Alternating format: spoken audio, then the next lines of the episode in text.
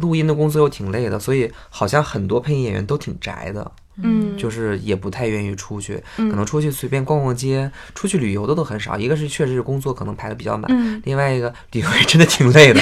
所以大家好多都是选择在家看看电视啊、看看书啊什么的去放松，嗯，都挺宅的。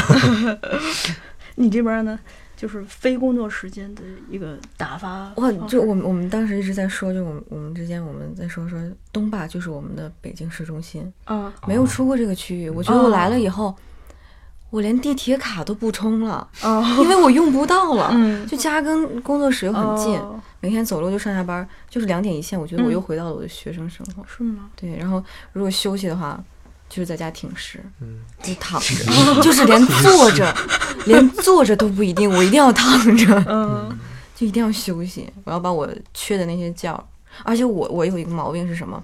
就是比如说我这这一个星期我要录录音，然后这一个星期我是晚上睡觉是，就是我我的我感觉我是清醒的，嗯但是我睡不实，嗯，睡不踏实，只有这个戏录完了，我才能说啊，我睡的不知道什么什么什么都不知道了。所以我觉得配音演员生活还是挺单纯的，单纯的生活造就单纯的人。